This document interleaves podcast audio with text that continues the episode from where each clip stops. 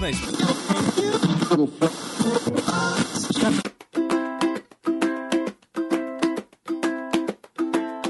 Saudações quadrinísticas, pessoal. Aqui é Milton Cabona e venho aqui falar que a equipe do seu podcast favorito está de férias. Sim, de merecidas férias.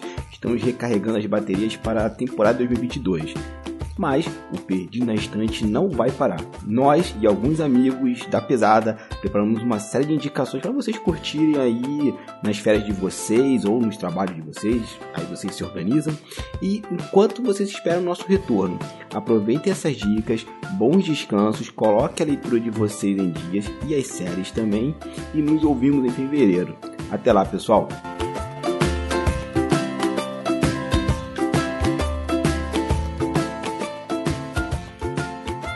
Olá, ouvintes do Perdidos na Estante, como vocês estão? Espero que bem, espero que contentes, espero que aproveitando muito as dicas que vocês estão ouvindo aqui nesse Perdidos na Estante de férias. Hoje eu vou trazer para vocês uma dica de uma escritora norte-americana chamada Beck Chambers. Foi uma descoberta maravilhosa que eu tive uns anos atrás e que tem uma escrita assim fantástica. Já lançou já alguns livros, aqui na lá fora lançou cinco. Aqui no Brasil tem três traduzidos pela Dark Side, né, a primeira trilogia dela, que na verdade não é bem uma trilogia porque se passa meio que no mesmo universo, mas não é, não, você pode ler os livros de forma independente. Uh, antes de eu falar do livro, sobre o livro em si, é bom falar que a Beck Chambers ela tem uma escrita com uma diversidade muito grande. É muito gostoso ler as obras dela, porque a gente vai sempre encontrar muitos personagens de com muitas características diferentes, com muitas sexualidades diferentes, com muitas identidades diferentes. Quer dizer, é, é bem gostoso porque ela aproveita realmente que ela está escrevendo uma ficção científica no espaço para explorar não só outras raças do universo que poderiam ter uma vida de uma forma diferente como a gente conhece, como explorar a própria diversidade dos humanos que estão lá. Então, eu acho que ela é muito, muito assim. Ela é muito feliz em conseguir agregar tanto numa obra, sabe? Como ela agrega na, na trilogia que a gente tem até agora, né? Com a trilogia dos títulos gigantescos que a gente fala, né? Que é a longa viagem ao pequeno planeta hostil, a vida compartilhada em uma admirável órbita fechada e os registros estelares de uma notável odisseia espacial. Esses são três livros que estão traduzidos até agora. O que eu vou indicar para vocês hoje é o segundo, é A Vida Compartilhada em uma Admirável Órbita Fechada. Né?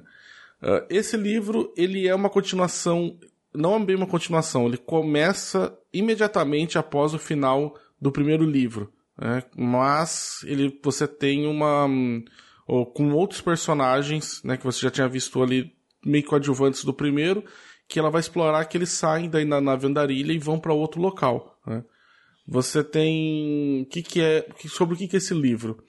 Esse livro ele é sobre uma inteligência artificial, a Lovely, que ela. Lovely Lace, acho que é o, o nome, agora não lembro agora direito, faz um tempinho que eu li o livro.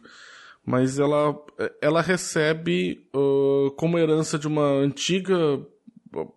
Uma antiga uh, IA também, uma antiga inteligência artificial, ela que ela programou um body cop, né? Um, um body cop não, como é que chama? Um kit de corpo que ela que ela que ela encomendou por quê? Porque essa IA que veio antes dela queria ir conhecer o mundo, que era uma IA que ficava somente dentro da, da nave, e ela queria conhecer o mundo, ela sabia que ela não era permitida pelas leis galácticas, então ela ia burlar a lei se uh, colocando dentro de um corpo e se passando por uma pessoa.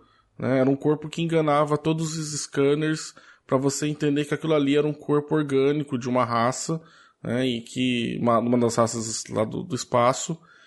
E aí, com isso, ela ia poder tentar experimentar o que, que é viver como um ser senciente neste mundo que não está preso a uma nave, as obrigações, tudo mais. É interessante que essa não foi uma escolha dela, foi uma escolha de uma, de uma IA anterior a ela, que quando acontece algumas coisas no final do primeiro livro, ela acaba meio que adotando, né? herdando esse sonho dessa antiga IA. E aí ela vai passar por esse mundo novo. Nesse mundo novo, né, ela, ela hum, adota o nome de Sidra, né? Essa a nossa protagonista, ela vai chamar a partir de agora Sidra. E ela tem como uma guia para esse mundo novo a Sálvia, que é uma, uma alienígena ali também, que ela é uma mecânica muito, assim, muito renomada por ali, que tem uma, uma oficininha num, num planeta lá.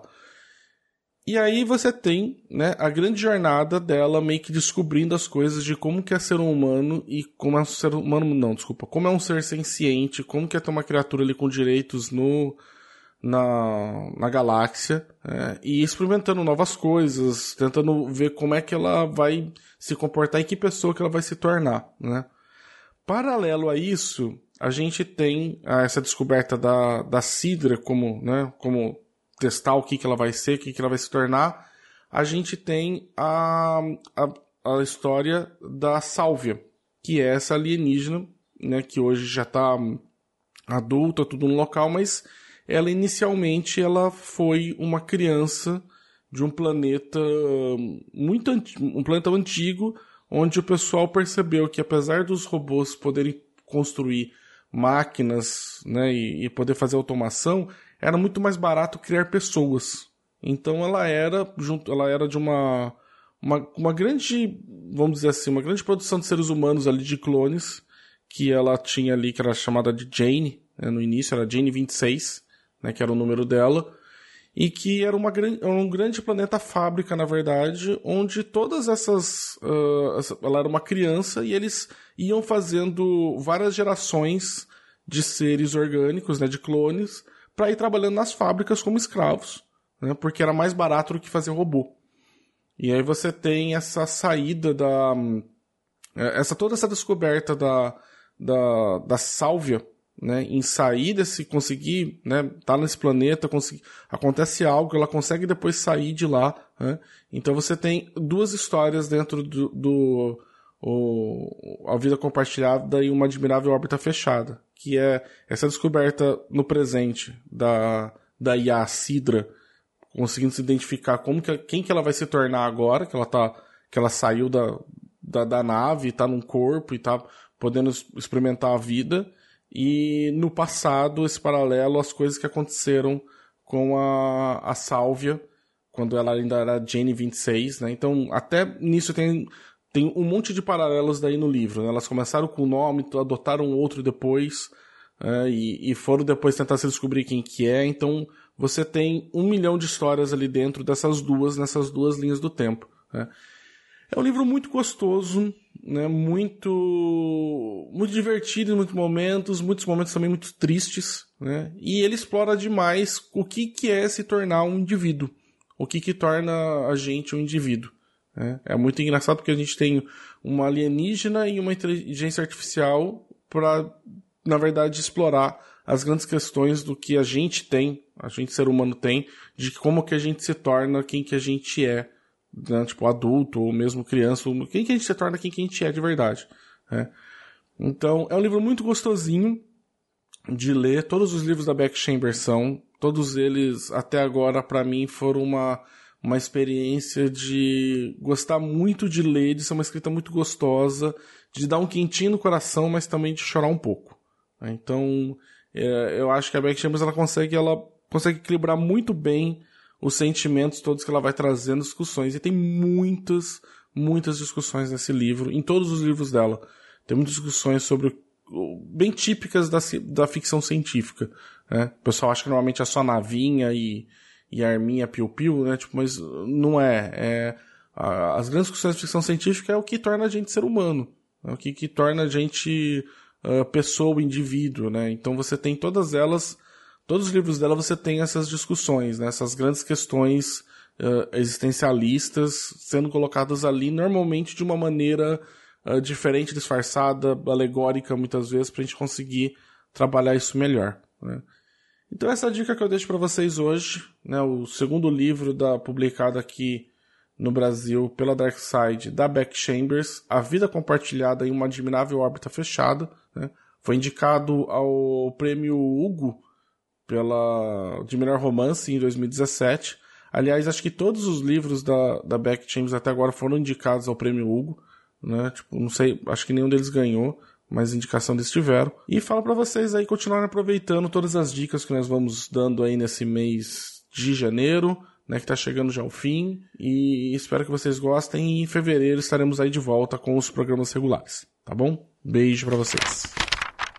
Muito obrigado ao nosso comentarista oficial, Leandro Gomes, e outras pessoas que contribuíram conosco para que a gente pudesse fazer o episódio. Você também pode ajudar o Leitor Cabuloso contribuindo no Catarse e no PicPay.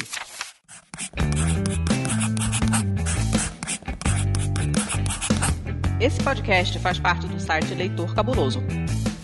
Conheça nossos conteúdos em www.leitorcabuloso.com.br.